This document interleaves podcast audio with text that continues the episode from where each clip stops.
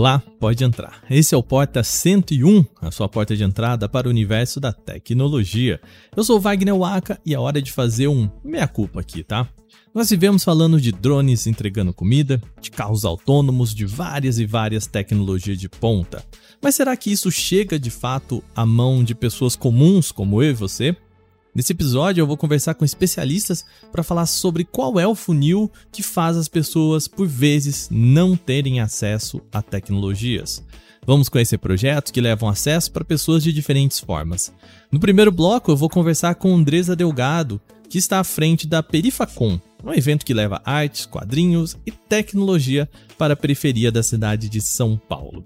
Depois eu visito uma escola na zona sul da capital paulista. Vou ao Senac Jabaquara conhecer um projeto da Microsoft que coloca Minecraft como porta de ensino da tecnologia para alunos do ensino técnico.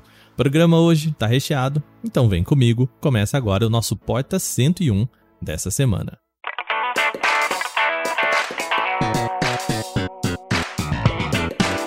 Olá, seja bem-vindo e bem-vinda ao Porta 101, nosso podcast semanal sobre um tema específico do universo da tecnologia. Toda segunda tem um episódio novo neste feed. Lembrando que de quarta-feira nós temos o Teletransporta, um spin-off do nosso podcast aqui focado em inovação e apresentado pelo meu querido amigo Gustavo Minari. Então vai lá ouvir. O Minari tem produzido algumas coisas muito, muito, muito interessantes. Lembrando também, segue a gente no seu tocador preferido de podcasts para você não perder nada. Se você puder deixar aquela avaliação para gente, ajuda bastante. Lembrando também que nós temos agora comentários no Spotify, você pode ir lá deixar o seu comentário. Isso também é sempre, sempre legal pra gente saber o que vocês estão pensando sobre o programa. Então, é isso. Vamos lá pro nosso programa de hoje. A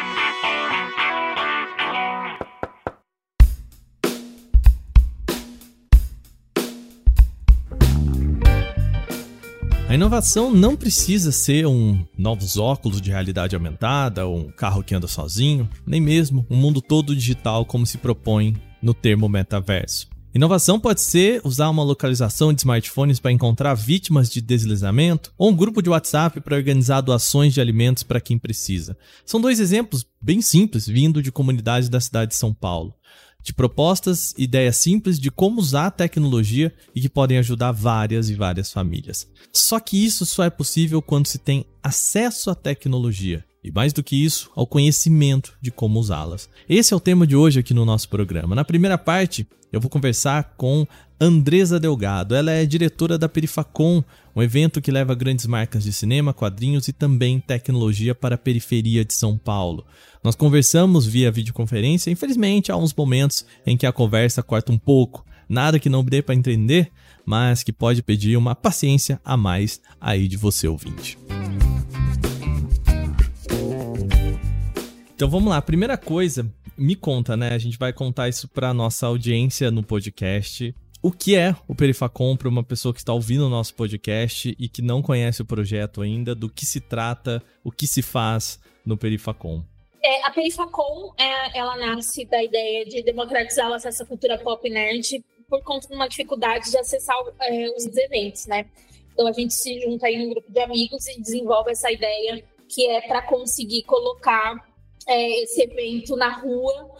E aí ele nasce de uma pequena feira de quadrinhos e acaba ocupando a primeira edição os sete andares da Fábrica de Cultura lá no Capão Redondo. Então a gente recebe aí uma galera nessa primeira edição já daí a gente entende que, cara, tem uma demanda, né, uma necessidade das pessoas de conseguir ir para esse evento, tanto que a gente faz o evento itinerante e as pessoas de outras zonas acabam indo para o evento. Então, uhum. da Zona Sul, as pessoas da Zona Norte, da Zona Leste acabam indo. É, a gente está na nossa terceira edição e é um evento completamente gratuito. Eu vou ter sala de, bate, é, de, de, que vai acontecer bate-papo, eu vou ter painel, eu vou ter é, o Beco dos Artistas, lojas editoras, concurso de cosplay. A ideia é que a gente consiga juntar um pouquinho do que acontece nas grandes convenções lá no nosso evento. Isso também aponta para o sentido de conseguir trazer, sei lá, os grandes players. Então, ano passado a gente teve a Globo, a HBO, e na primeira edição a gente teve aí, na, agora que não é mais, não, não existe mais, mas a gente teve a Fox também, uhum. na primeira edição do evento. A, a, ideia de tirar o evento do grande centro ali, né? Só do centro de São Paulo e é, também, ideia... né, levar para os cantos de São Paulo, é isso, né? É, a ideia é que a periferia vire o centro, né? Porque você uhum. faz, a ideia também não é só as pessoas da periferia irem. Porque a ideia é fazer um, um aumento cultural mesmo, de fazer as pessoas saírem do centro para ir conhecer o que tem de melhor na periferia, né? Quebrar um pouco essa, esses estereótipos de que a periferia é um lugar de violência, etc e tal existe sempre né, essa ideia de que ah, vamos levar tudo que está sendo produzido aqui para né, o Perifacom, para a periferia, mas a gente sabe que se produz muita coisa na periferia, né? É, eu queria que você contasse um pouco assim, que, que projetos que é, você vê já na periferia que vai, por exemplo, estar tá no Perifacom ou participaram de outros anos do evento. Não sei se entendi muito bem a pergunta, mas é, é, existe uma ideia de quando a gente fala de periferia que é preciso levar, é, ah, é preciso levar conhecimento, sendo que a galera da quebrada tá, tá produzindo seu próprio conhecimento, né? Acho que, por exemplo, a ideia do Beco dos Artistas, que a gente até mescla artistas que são do centro, mas a maioria são periféricos, negros, indígenas, amarelos. A gente tem bastante diversidade no nosso beco, porque a ideia é poder dar oportunidade, né? Então, um artista é, expõe lá na Perifacom, depois ele vai expor no além da CCXP, que é também uma coisa muito legal. A ideia é que a gente consiga gerar oportunidade que a Perifacom sirva de vitrine para esses novos talentos é, da periferia, né?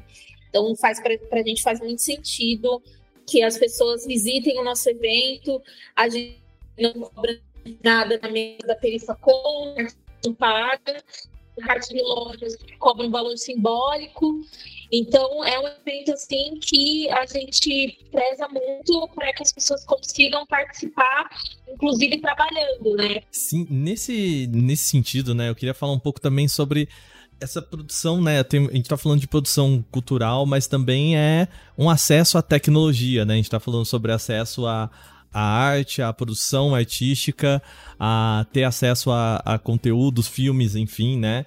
Como que você vê esse acesso é, da periferia a todas essas possibilidades quando você, né, quando você não tá no evento como o Perifacom, né? É, a pessoa tem que vir para o centro de São Paulo, ela tem que pagar uma passagem cara ou ela tem que pagar um, um, uma entrada cara no evento. É, é, é, mega impeditivo isso? Cara, eu acho que tem um, é, tem um, um, lance aí de, da, dos eventos é, tentarem se adaptar para a parada do, das, pessoas, das pessoas mais pobres, né? É, mas também tem que ter uma vontade, né? Eu acho que é, eu vejo aí com bons olhos algumas iniciativas, mas eu acho que falta entender que nem todo mundo consegue ter acesso. E, olha só, a gente está falando de um cenário de eu conheço várias pessoas que se organizam para estar em grandes eventos, né? Então a gente vai ter grandes festivais, as pessoas passam o ano todo é, juntando dinheiro para ir. Então, acho que é, poder abraçar também esse público consumidor que é mais pobre é importante. Que eu acho que é a maior batalha hoje que eu tenho é de poder conseguir trazer as marcas para a Perifacom, né? Para a gente é importante trazer uma experiência para dentro do evento, né? Porque você chega nesses eventos grandes, está lá um puta de um stand muito legal, cheio de ativação e o público da periferia, vou dar um exemplo aqui para você, é, La Casa de Papel, é, foi um, um estouro, né? Todo mundo é, tava, assistiu, etc e tal, Round Six. Aí eu me pergunto, por que que esse morador de favela não pode ter acesso a, um, a uma ativação de Round Six, ou de La Casa de Papel, ou de, sei, sei lá, qual seja o, o produto que está fazendo sucesso no Brasil, né? Não dá para falar de... Não é só a classe média que assiste, né? É, porque, inclusive porque as classes mais pobres são, a, em maioria, sua quantidade aqui no país, né? Então é preciso sim pensar é, em, em, em, acolher e pensar em iniciativas, ingresso social, enfim, outras coisas que. E fortalecer também os eventos, porque às vezes também a galera não quer ir, né? Quer estar quer tá no evento que acontece na, na, sua quebrada, porque tá, é 100% desenhado para deixar essa, esse, esse tipo de público confortável, né? Eu digo que eu olho para Perifacom e eu experimento tudo que eu vou no evento e me sinto desconfortável. Eu quero que não eu não quero que aconteça no meu evento, entendeu? Uhum. E dentro desse contexto, Andres, o que, que é o mais difícil quando você vai fazer o Perifacom? Qual que é o maior desafio? Dinheiro.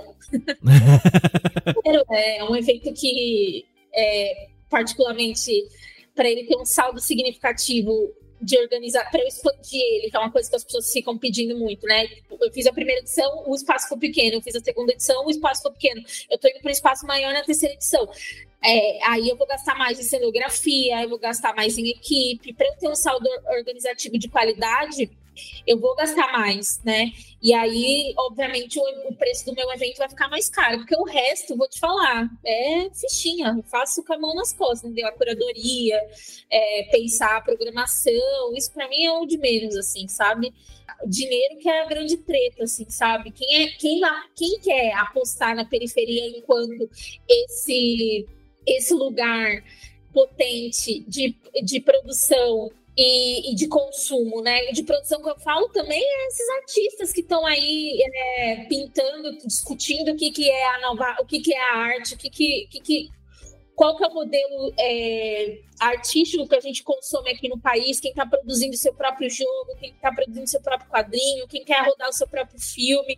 Acho que a gente tem uma experiência aqui no Brasil que ela precisa ser abraçada. O Marte 1 foi um filme que quase foi para o Oscar. Ele sai desse lugar que é da, da da Filmes de Plástico, que é um produtor em Contagem, Minas Gerais. São três moleque foda, entendeu? Que vieram de baixo, entendeu? Então acho que a gente precisa e, e precisa olhar para esse lugar com carinho e, e, poder incentivar, porque, cara, não adianta eu abrir só cota social nos eventos grandes. A galera não dá, não cabe todo mundo, não cabe todo mundo no CXP, tá ligado? Não cabe todo mundo na BGS. Então a gente precisa fazer a grana rodar e, e, e para os eventos que abraçam esse público. Em termos de. É, agora pro lado aqui mais tecnologia, a gente tá falando de um, de um evento que abraça muito quadrinhos, abraça muito arte no geral, né? E no final do ano passado a gente teve discussões sobre todos esses sistemas de IA, de inteligência artificial, de você vai lá pedir para um computador fazer arte para vocês, né? É um tema que a periferia tá discutindo ou é um papo que fica aí na, na, na cabeça da gente que, que é maluco por causa de computador. A gente tá falando daqueles Mid Journey, Dolly, esse negócio de você chegar pro computador e falar, faz uma. Uma... Cara, eu acho que existe um. Agora entendi, da inteligência artificial, né? Eu tô acompanhando a, a semana do CW, não sei o que lá, que eu esqueço lá. SXSW, né? Eu tô, obviamente, tô acompanhando pela, pelas, pela rede social dos amigos e vendo, a galera tá muito discutindo isso, mas eu acho que ainda tem uma outra discussão que precisa ser feita na. Antes de eu falar de, de totalidade da tecnologia, eu preciso dar acesso às pessoas, né? Que a gente tem um a gente tem um déficit muito grande é, de acesso à internet, entendeu? É, eu fui ter o meu primeiro computador, sei lá, entendeu? Muito velha. É, hoje, obviamente, assim, meus irmãos têm acesso a outras coisas, porque a, a, eu meu irmão, principalmente, a gente trabalha e consegue desenrolar, mas a gente está falando aí de uma galera que, que precisa pro telecentro, né? Onde a gente vai fazer a terceira edição tem um telecentro, porque as pessoas precisam acessar. A gente, a gente teve uma vez, fez uma matéria na Perifacom falando sobre as lan houses na periferia, que ainda é um lugar onde as pessoas usam, porque nem todo mundo tem acesso à internet, nem todo mundo é letrado.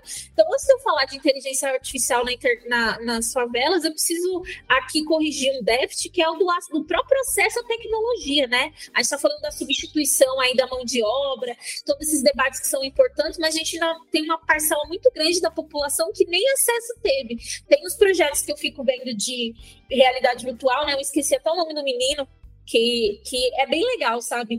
Tipo, é, o criar criou seu primeiro curso de jogos digitais, que é o Instituto, né, que é lá do Luciano Huck, eu esqueci o nome lá, que é para de cinema, né, que existe há muito tempo lá na Zona Sul, e agora eles têm uma, eu ajudei lá é, a, a, a, indicar professor, e o Rafael Braga tá lá dando aula, meu, indo para a segunda turma de jogos digitais, a gente precisa dar acesso para a galera de favela e virar para ela e falar, cara, hoje você pode ir além de ser um jogador de futebol, porque por muito tempo é o quê? As minas é ser modelo, e olha que a gente não tem outras camadas em ser modelo, né? Porque se você é uma mina preta de favela, você vai ter outras dificuldades, ou jogador de futebol. Uhum. Então, acho que a gente precisa, né, virar para essa juventude e falar: ó, se você quiser jogar, ser jogador profissional de esportes, se você quiser fazer seu próprio jogo, seu próprio quadrinho.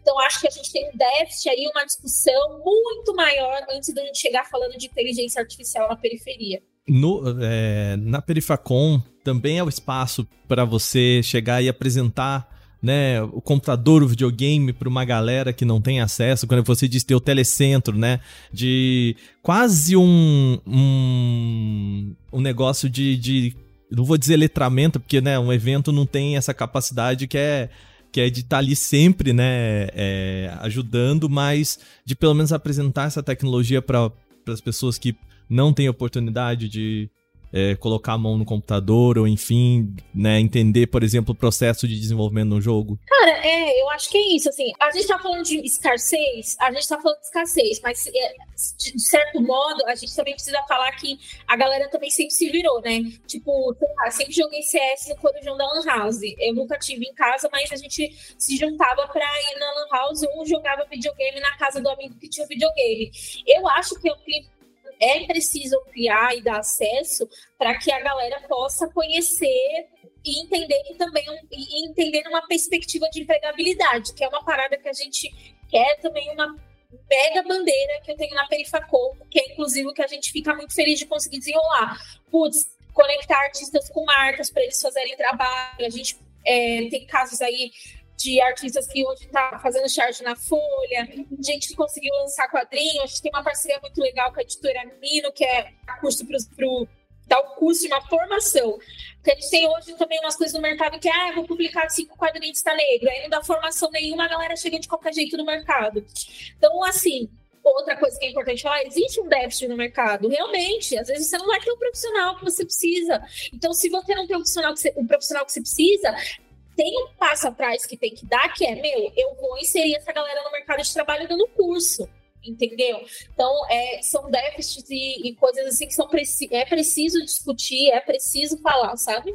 Sim, é, eu vi, ouvi uma entrevista da Flávia Oliveira no podcast do, do Mano Brown, uhum. que ela falou um negócio que é muito legal, que eu acho que ela fala assim, ah, quando você vai na quebrada tem é, curso de cabeleireiro, tem curso de pintor, tem curso de uh, ajudante de pedreiro. E ela fala assim: obviamente não há problema nenhum em você fazer esses cursos, mas ela fala também por que, que não se vislumbra né, um curso de, cara, desenvolvimento de jogos, de programação, de, né, é... eu acho que você também para esse lado, né, Andressa, é, é, você olhar também e falar assim, pô, vamos olhar para outras coisas além das oportunidades que sempre estão aí, né? Eu acho que seria mais ou menos essa, essa fala que eu trouxe aqui, é mais ou menos o que você também estava querendo trazer. É, eu acho que é isso, é, eu super concordo, meu. Acho que a gente está aí, eu acho que eu, eu, o, tra o, trabalho que eu tenho feito aí nos últimos quatro anos é um pouco disso. A gente conseguiu fazer um campeonato é, de Free Fire conectando jo jovens de todo o Brasil, porque foi completamente online, né? Estava bem no auge da pandemia. É, cara, eu acho que é, assim, a galera. Eu tô um pouco, para ser bem sério, tô um pouco cansada da galera virar e falar assim: ah, realmente, né? Temos um problema social no Brasil, legal. E aí, o que a gente vai fazer? Porque, juro para você, iniciativa não falta. Tem gente tocando projetos de seja alimentar pessoas em situação de rua ou fazer letramento digital ou com o teu trabalho que é coisas games e coisas que estão dentro do universo nerd ou coisas de moda. Então, assim, acho que falta olhar é, mais nesse lugar da ação, sabe? Porque o diagnóstico ele tá dado aí faz muito tempo. Maravilha. Para a gente fechar aqui o nosso papo também, eu vou te pedir, é, me conta, né? Ou conta para os nossos ouvintes, na verdade, é, quem possa se interessar por ir a, a Perifacom esse ano, quando que vai acontecer, como, como é que faz para participar e também, né, se tiver aí pessoal querendo colaborar, colocar dinheiro, como faz? É, pode entrar em contato por e-mail, dresa.escutagestão.com, quem quiser receber nossa apresentação comercial. É, o nosso evento ele é 30 de julho, lá na cidade de Tiradentes, que é uma das cidades mais, é, uma das zonas mais populosas de São Paulo e com uma expectativa de vida de 58 anos, enquanto a gente está falando aí que hoje no Brasil você tem uma expectativa de mais de 70 anos, né? Então, é, as diferenças de classe elas estão dadas e é, o, que, o que significa isso né, por exemplo, esse desdobramento de uma expectativa de vida. É, você tem ideia, foi ter o primeiro McDonald's é, faz só um ano, entendeu? Que é um quiosque, nem é um McDonald's, uhum. assim. Acho que quando a gente fala dessas desigualdades, acho que é, é, o Perifavorito tem uma tarefa muito árdua, que não é só fazer um evento um dia, né? É, é jogar um tanto de luz no sentido de um refletor para as pessoas entenderem é, o que, que acontece nesses lugares que a gente está fazendo, né? Que é, que não é um lugar só de violência, de escassez, tem muita gente genial, é, é preciso olhar para esses lugares é, com mais carinho. E é isso, é 30 de julho na cidade de Tiradentes, é totalmente de graça, venha cedo, porque a cidade de Tiradentes é um lugar muito longe, a gente vai ter muita coisa legal, a gente está em negociação com muita gente legal, já dá para falar que a gente vai ter a Iron Studios, vai ter uma exposição muito legal da Iron, a gente vai ter coisa da JediCon lá no evento, a gente vai ter é, com certeza, eu acho que esse ano de novo a gente vai ter painel da Globo, é, a gente vai ter é, lojas editoras, enfim, muito quadrinista legal. E é isso, gente. Queria agradecer o espaço. Acho que é sempre importante. Acho que esse, esse, tipo de espaço aqui, ele, ele conversa com o que eu disse, sabe? Ah, a gente está dando diagnóstico, mas mais que dar o diagnóstico, é preciso ceder espaço, é preciso falar, falar sobre as iniciativas e dar oportunidade. Então, eu queria agradecer. Andressa, obrigado, viu? De coração, você vier bater um papo com a gente, tirar um tempo. Sei que a vida é corrida e é um prazer conversar com você. Imagina, querido. Obrigada aí pela paciência, viu? Imagina, que isso. Uma das formas de levar a tecnologia para a mão das pessoas é pela educação. Eu fui visitar uma escola na zona sul da cidade de São Paulo, o Senac Jabaquara. Aqui, alunos têm aulas utilizando Minecraft, o jogo antigo, muita gente jogava em celulares, nos PCs, aquele de construir os bloquinhos mesmo. É um projeto da Microsoft em parceria com a instituição e eu queria entender como que isso funciona. Por isso, fui lá visitar o local. Mas antes, eu converso com Vera Cabral, que é diretora de educação e skilling da Microsoft. Ela que vai me contar como que funciona essa relação da empresa com as escolas. Como que se faz, né? Porque, bom, a gente entregar um tablet na sala de aula não revoluciona o ensino, né? Não. O que, que tem que vir junto, né? Como que, que vem junto? Vem é, curso, vem é, plataformas, vem é, uma conversa com as escolas? O que, que vem junto quando a gente oferece as ferramentas, o hardware e até o então, software, né? ferramentas para trabalhar na sala de aula e para ajudar o professor a criar, a desenhar novos formatos de como ensinar e o aluno aprender melhor de maneiras alternativas, elas existem. Então, eu acho que o nosso problema hoje não são as ferramentas. O nosso problema é a gente fazer com que os professores aprendam a usar essas ferramentas de forma efetiva, mudando esse conceito do que é o ensinar e do que é o aprender, não é? Que é o aprende todo mundo, olhando o professor fazendo uma aula expositiva, e assim, isso é que é o dado do o isso é que é o ensinar, e do outro lado, isso é que é o aprender. Então, assim, o conceito muda. Quando a gente muda o conceito, a gente precisa mostrar para esses professores o que a gente tem disponível e qual é o alcance que esses recursos têm. Então, daí é que eu entro na questão, como é que a Microsoft opera? A gente tem, assim, muitos e muitos e muitos recursos, a gente tem uma plataforma que se chama Microsoft Learn, e que ela é aberta, acessível a todo mundo. A gente tem é, trajetórias, a gente tem percursos de aprendizagem para professores que não são exclusivamente de ensinar a usar a tecnologia.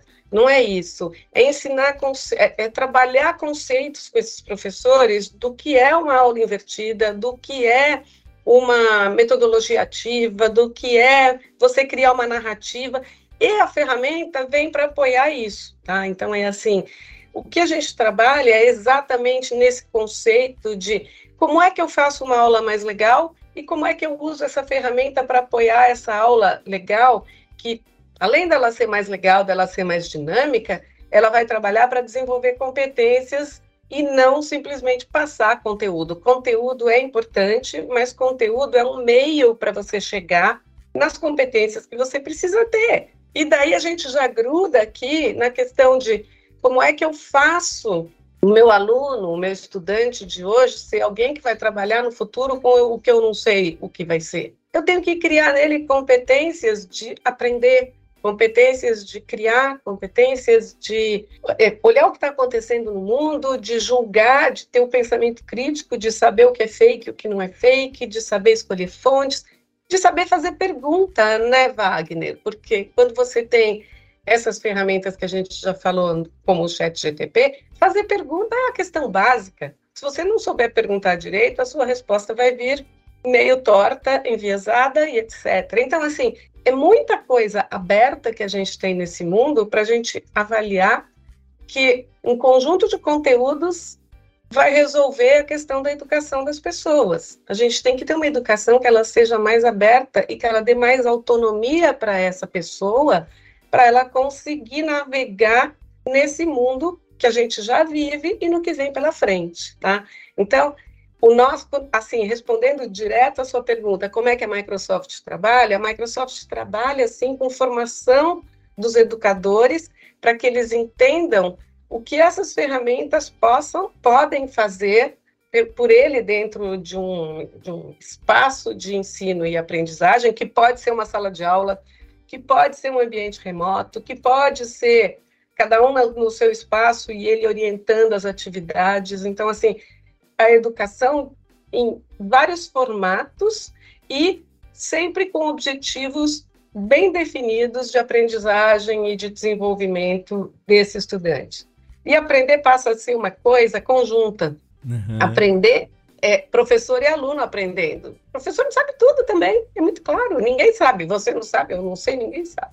E, então é e eu acho que quando a gente fala em professor aprender junto, no final das contas, quando a gente passa a entender educação como uma formadora de competência e não uma transmissora de conhecimentos puros, né? Aí não faz nem sentido em dizer que o professor ele aprende também, né? Ele desenvolve competências junto. Seria isso, né? Claro. Gente, é como nós no trabalho, a gente todo dia.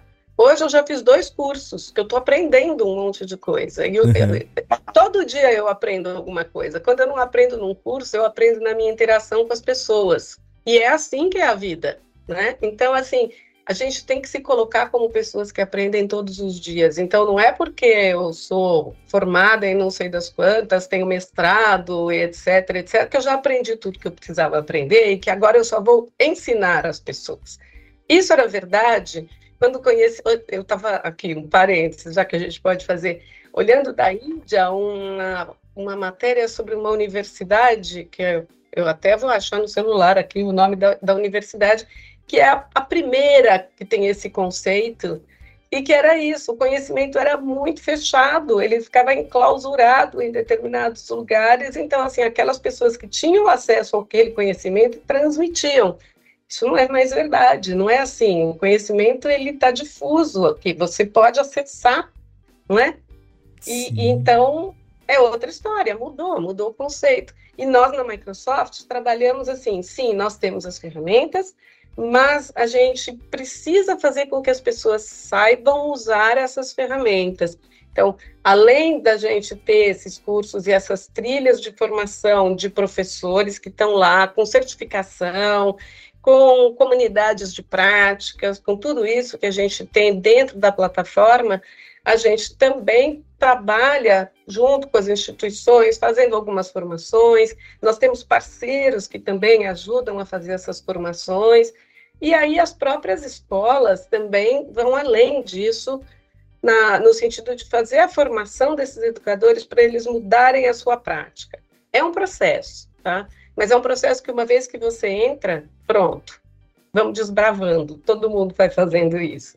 É muito legal. Perfeito. Ah, Vera, a gente está falando aqui de acesso, né? E eu acho que se a gente voltar aqui no tempo, uns 10 anos atrás, 15 anos atrás, e falar sobre tecnologia na sala de aula, sempre é, batia naquela tecla do: ah, mas peraí, cada aluno tem que ter o seu laptop, cada aluno tem que ter o seu computador, cada aluno tem que ter o seu tablet, né? E, bom, hoje cada aluno provavelmente tem o seu celular, pelo menos né? Pelo menos assim. E eu falando aqui bem assim, se a gente for para a periferia é assim, se a gente for para uma escola pública, muitas vezes é assim também, com pelo menos um celular na mão, né? E aí eu lhe pergunto, hoje qual que é o maior desafio? O desafio é o hardware, o desafio é o software, o desafio é relação humana, o desafio é entrar nesse sistema, né? É quando a Microsoft conversa com as escolas, qual que é onde que tá o funil da entrada da tecnologia? Olha, antes a gente colocava a grande culpa na conectividade, sim, e era verdade. A conectividade ela foi um gargalo durante muito tempo. Eu ouso dizer que hoje ela já não é mais gargalo, porque onde ela é gargalo, ela já vem sendo resolvida. A gente tem muitos programas e a gente tem muitas ações acontecendo depois que, é, é, em paralelo ao 5G, a gente tem muitas ações aqui acontecendo e, e nesse sentido, assim, tem uma mobilização muito grande para todas as escolas terem internet e internet de qualidade, tá? Então, assim, Óbvio que a gente tem lugares onde ainda não tem conectividade, mas eu acho que assim o, o, espectro de diversidade que a gente tem de situações hoje é imenso, desde a escola que ainda tem problemas de conectividade ou não tem conectividade, até aquela que, mesmo sendo pública, tem, já sabe usar determinados recursos e etc., e a gente precisa apoiar todas. Então, assim, ah, é uma tarefa difícil? É, mas graças a Deus, gente, sei lá, graças à tecnologia, que nós temos recursos para fazer esse apoio a todo mundo.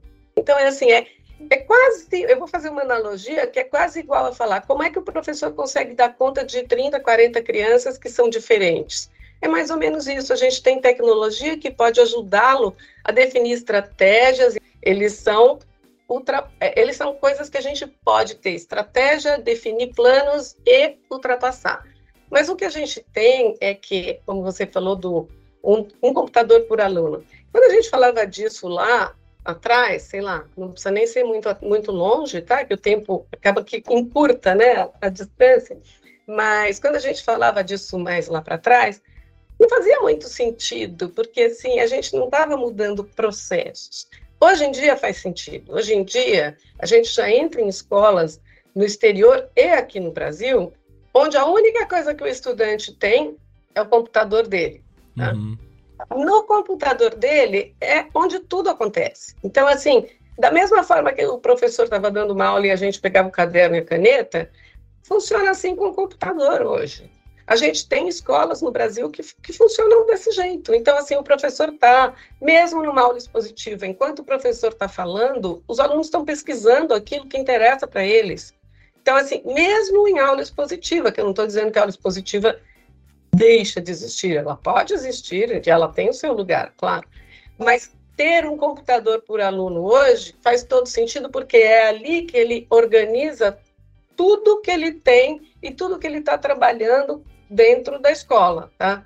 E é também onde ele vai postar suas lições, onde o professor vai ter a facilidade de fazer correções automáticas, de ter os registros, para o professor ter os dados depois da turma dele e entender quem entregou, quem entregou no prazo, quem não entregou no prazo, quem fez, quem acertou mais, quem não acertou, qual, qual é o, o ponto de dificuldade que esse aluno individual está tendo e que esse grupo está tendo, onde ele precisa voltar. Então, isso faz com que o processo seja completamente alterado. Agora, eu não quero dizer com isso que a única forma de trabalhar com tecnologia é tendo um computador por aluno. Você pode trabalhar como hoje em dia se faz com os carrinhos que vão e que apoiam as atividades que mais precisam, mas a nossa tendência é sim ter um computador por aluno. E aí, até do ponto de vista do, do hardware, isso evolui, porque assim, a gente já sabe, o celular tem limitações, o tablet também tem limitações, e o computador é mais adequado para alunos, principalmente alunos mais velhos, que têm produções maiores. Mas a tendência é essa, e é a gente usar a tecnologia realmente para transformar essa relação de ensino e aprendizagem e o processo, como eu já disse mil vezes, né? Uhum. É, mas essa realidade da sala de aula com um computador por aluno ainda não é o que a gente vê no Brasil, assim, na maior parte, não, correto? Não, não é, não é, não é a maior parte, não é a maior parte, não é a realidade de escolas públicas, que eu acho que a gente pode se focar, mas em escolas públicas a gente já vem assistindo a, uma, a um crescente número de computadores, assim, bem legal, de computadores por escola, onde você pode sim organizar as atividades. E também tem uma coisa que é o seguinte: toda escola tem uma sala de informática, que o conceito da sala de informática é ultrapassado, mas ele pode ser muito bem utilizado, inclusive para trabalhar, é, se você tem mais recursos do que a sala de informática, para que o aluno possa trabalhar no contraturno ali dentro daquela sala de informática. Então, assim, tem toda uma reorganização que é possível se a gente realmente fizer essa transformação no, até é, nos próprios espaços e uso dos espaços da escola, que está colocada também, né? Então, Sim. com computadores móveis, uma vez que você tem alguma conectividade, embaixo da árvore é um lugar de estudar também, tá? Então é isso que a gente sabe. Então, assim, não, não é só numa sala de aula com cadeira enfileirada, não. É embaixo da árvore, é na corredora, é onde E aí a gente entra também na, na história do Minecraft, né? É, eu queria conversar um pouquinho sobre o Minecraft nesse contexto, porque assim, eu sou uma pessoa que há mais de 10 anos, agora quase indo para 15, escrevo sobre videogames. Né, eu vi o surgimento do Minecraft e tudo mais, esse, essa explosão.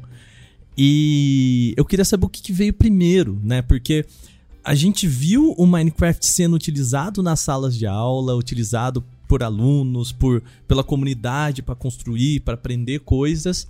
E a Microsoft entra também com essa proposta. Eu queria saber o que, que veio primeiro, né? Quem que transformou o Minecraft numa ferramenta de ensino?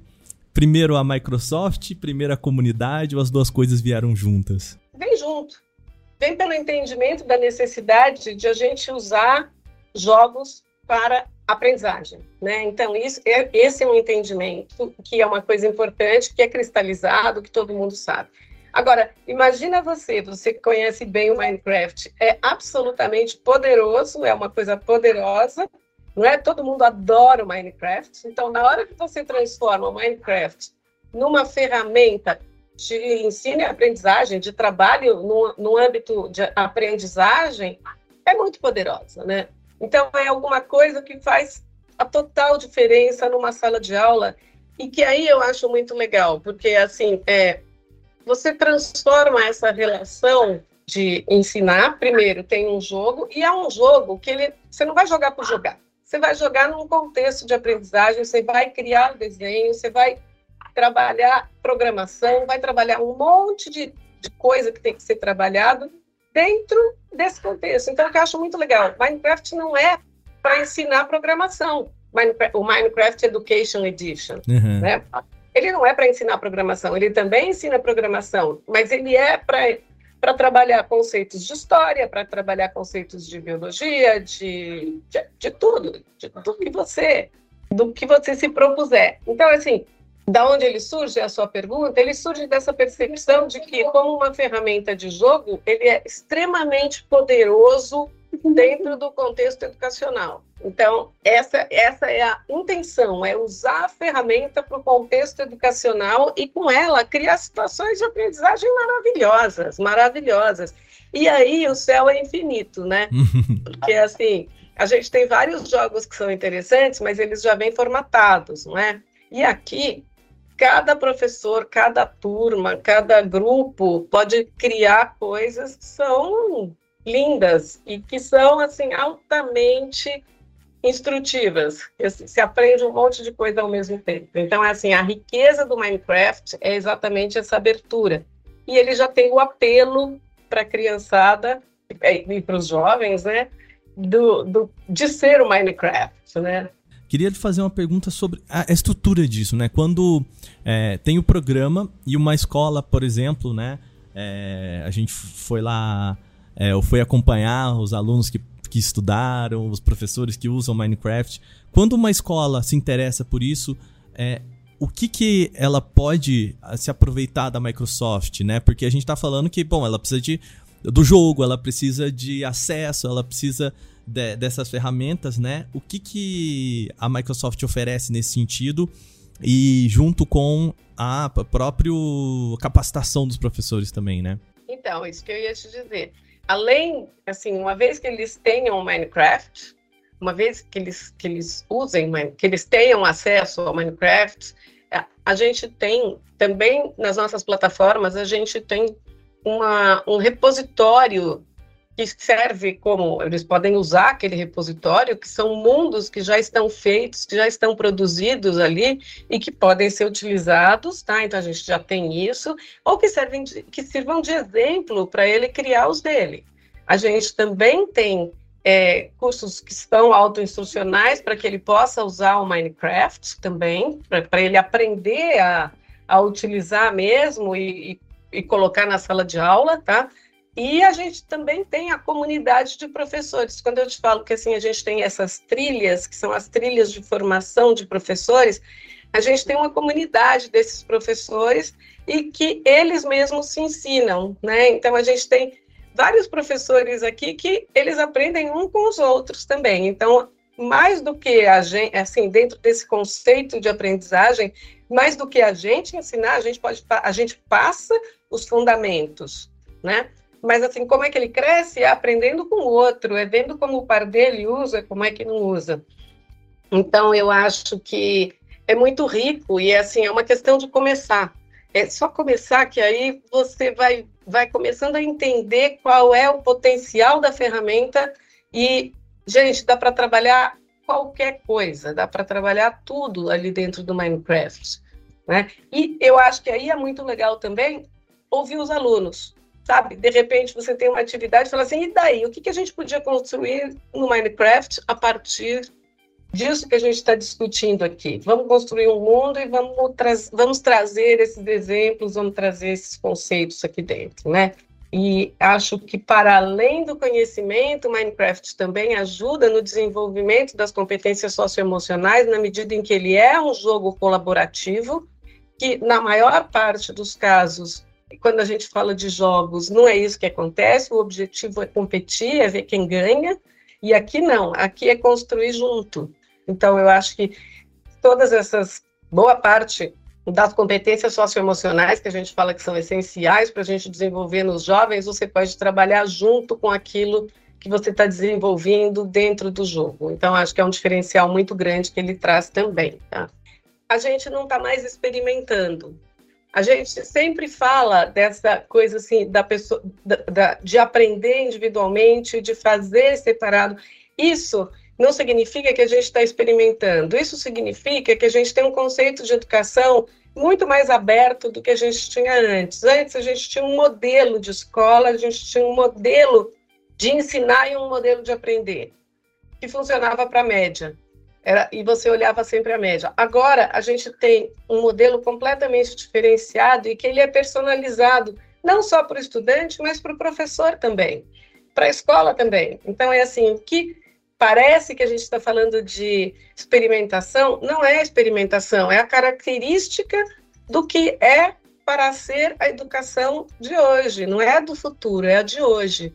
É a gente construir, construir junto com o estudante, construir dentro do conceito que a escola e dos valores que aquela escola traz e daquilo que aquele professor, na sua interação com aquela turma, prezam e levam mais em consideração para que todo mundo possa aprender. Então, eu acho que isso é um valor que a gente tem que é inesgotável.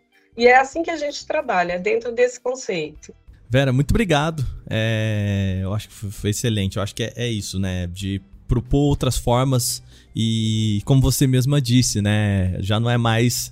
Ah, estamos experimentando aqui é uma nova proposta de, de entender educação. Muito bom. Nós trabalhamos com Minecraft em mais de 100 países hoje, de forma muito consistente e com as no nossas outras ferramentas no mundo inteiro, tá?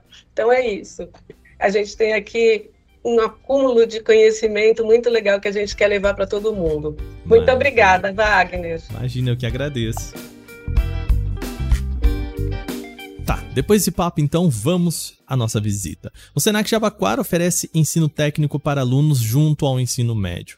Eu conversei com o professor Bruno Domingues, centrado em ciências da natureza. Ele é um dos que usa Minecraft em sala de aula. Vocês vão ouvir alguns barulhos de fundo, afinal a gente está em uma escola. E como bem lembrou o professor, uma escola sem barulho de alunos não é uma escola, né? A primeira coisa que eu pergunto para ele é como que se ensina com Minecraft. É, uma das atividades que nós desenvolvemos foi o estudo da biodiversidade dos ecossistemas no Brasil. Então, nós colocamos os alunos para jogar um mundo que já fazia parte da plataforma do Minecraft.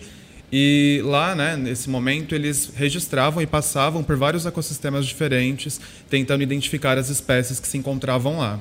Coisas que talvez, fora da realidade imersiva do jogo, eles não conseguiriam né, fazer numa experiência fora da tecnologia. É, antes de chegar no Minecraft, também é interessante porque nós fizemos uma preparação com os alunos para aqueles conceitos que seriam abordados no jogo e posterior, é, posteriormente fomos jogar para depois também aplicar isso num roteiro, numa forma de pesquisa, para que ele pudesse consolidar o conhecimento que estava sendo aplicado é a criatividade do aluno. Então o aluno ele já tem essa ferramenta que é a criatividade. Quando ele entra no jogo, que eu tenho lá algum mundo que eu posso editar de acordo com o meu objetivo, ou até mesmo em algum plano de aula pronto, ele pode explorar na sua visão de mundo, nas suas individualidades, aquela competência que eu espero. Então, eu tenho possibilidades de é, usar algo que já está pronto, mas também eu posso criar novas tarefas e novas, novos mundos de acordo com o que eu espero para a aula. E o aluno também tem a sua criatividade, sua visão individual a respeito daquilo que está sendo trabalhado.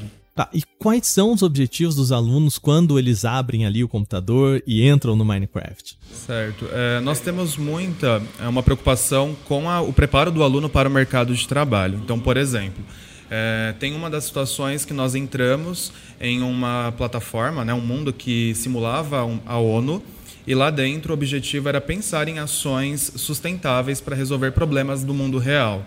Então eu trago um problema do mundo real para a experiência virtual. Então os alunos visitavam o ambiente e depois eram convidados a explorar outros mundos e pensar em soluções mais sustentáveis para esse ambiente.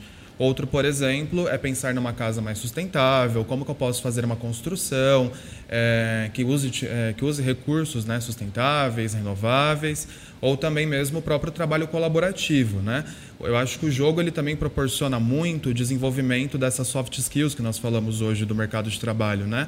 A autogestão, a questão do tempo, do compartilhamento de ideias. Isso também entra dentro do processo de avaliação da, de uma proposta de aula para o aluno. Bruno, qual que é a relação dos alunos quando eles ficam sabendo ali que vão usar Minecraft em sala de aula? Eles ficam assustados, eles curtem a ideia, qual que é a reação deles? É, em um primeiro momento, eles ficam tentando entender como que eu vou aprender com o Minecraft. Acho que essa é uma primeira questão. Porque eles jogam com outros objetivos na casa deles, muitas vezes, né, em grupos, e quando eles se deparam com a ferramenta educacional, que tem uma câmera, que tem uma, um livre-pena, que ele pode registrar o que ele está vendo durante a aula, é, são outras coisas que ele não havia pensado de explorar dentro do Minecraft. Então eles ficam muito surpresos que algo que já faz parte do cotidiano deles foi trazido para a sala de aula de uma maneira mais lúdica e dinâmica para poder conseguir aprender algum conteúdo que tinha como proposta da aula. Bom, depois da resposta do Bruno, eu vou conversar com dois alunos que participaram de aulas com ele. Eu conversei com Nicolas Ribeiro e Isabelle Nascimento, ambos de 16 anos, que me contaram a experiência com as aulas. Primeiro, o Nicolas, que me conta como foi. Olha, foi muito estranho porque eu já jogava o jogo, já conhecia. Então, chegassem na sala de aula e do nada falarem: "Ah, você vai usar o Minecraft para estudar". Eu fiquei tipo: "Isso é possível?" tipo, dá para fazer isso? E aí a gente foi conhecendo e foi muito bacana, foi diferente. Bom, agora a gente escuta a Isabelle. Eu não tinha o costume de jogar, então quando eu entrei na sala, eu tomei aquele susto que eu pensei, meu Deus, e agora? Como a gente vai estudar com isso? Mas acabou sendo muito divertido de aprender dessa forma e interativo, né? A gente aprendeu de uma forma bem mais legal. Como ela disse, é bem mais legal e parece mesmo. Mas quais será que são as atividades que eles fizeram em sala de aula que entrou aí no aprendizado? Será que eles lembram? Teve sim um que eu me lembro, que foi pra gente montar uma espécie de Pokémon. A gente usou o Pokémon para fazer um, uma, uma, uma análise das espécies, utilizando eles, já que eles são um paralelo e dá para fazer uma, uma crítica sobre eles junto com a evolução das espécies. Foi muito interessante. A Isabelle concorda que essa foi a aula mais interessante. É, eu, pelo que eu me lembro, essa atividade também para mim foi a mais legal de fazer, que a gente, da minha espécie que eu usei, foi uma espécie de passarinho, cacatu, alguma coisa assim. Foi muito legal de fazer, muito legal de montar. E confesso, eu mesmo fiquei com muita vontade de fazer essa aula aí do Pokémon, que parece muito legal. Eu termino o papo com eles perguntando Tá, tudo isso é super legal. Mas será que os alunos perceberam o conhecimento que eles têm quando eles estão dentro do jogo? Olha, eu acho que não só nas aulas em Minecraft, mas como eu sempre fui muito acostumado a jogar, para mim isso é algo muito bom e novo, já que eu gosto muito e fazer algo que você gosta e aprender facilita as coisas. Então, essas aulas do Minecraft que a gente teve do Pokémon foram de coisas que eu conheci e gosto. Então, foi muito simples aprender, de uma maneira que a, o professor explicou muito bem e que ficou claro pra gente pelos jogos. É, da parte do Minecraft, eu não sabia nem abrir o jogo direito, só que o professor colocou todas as instruções na lousa, além de instruindo a gente enquanto a gente ia fazendo, e muitos dos meus colegas ajudaram, inclusive o Nicolas, que ficava na minha frente, o pessoal, todo mundo ajudou, de alguma forma, quem não entendia muito bem, né? Quem entendia mais ajudava quem entendia menos. Isso estimulou você também a procurar outros jogos fora da sala de aula depois, ent tentar entender um pouquinho, brincar um pouquinho mais nessas ferramentas fora da sala de aula? Então, eu já, em questão do, em relação ao Minecraft, eu joguei muito quando. Eu jogava um pouquinho quando ele lançou e estava super famoso uns anos atrás. Então eu parei de jogar, eu não continuei e eu voltei nessa aula né, dessa aula do professor. E depois dessa aula, eu joguei acho que algumas partidas com os meus primos. Mas agora de jogos mesmo, eu joguei muitos. Eu comecei a jogar, tô jogando muito mais joguinhos no celular, que é tipo Stumble Guys, esses joguinhos mesmo com os bonequinhos. É, eu acho muito legal, pelo menos agora, né? Que a gente jogou um pouquinho no Minecraft. Pois é, parece bem mais interessante. Então fica o agradecimento ao Nicolas e à Isabelle, os dois que dividiram essa história comigo. Bom, e esse foi o nosso Porta 101 dessa semana. Mais uma vez, lembro vocês que nós só começamos o assunto por aqui, tá? O legal é quando você aí traz mais pra gente levar pro nosso episódio. Então mande o seu comentário para podcast@canaltech.com.br. Vai lá, conversa com a gente. Lembrando que esse programa é feito por uma equipe super dedicada. Quem produz, roteiriza e apresenta sou eu, Wagner Waka. A edição desse programa é feita por Vicenzo Varim. A revisão de áudio é da dupla Gabriel Rime e Mari Capetinga, tem trilha sonora de Guilherme Zomer e as capas são feitas por Rafael Damini. A gente fica por aqui, semana que vem tem mais. Aquele abraço, tchau, tchau!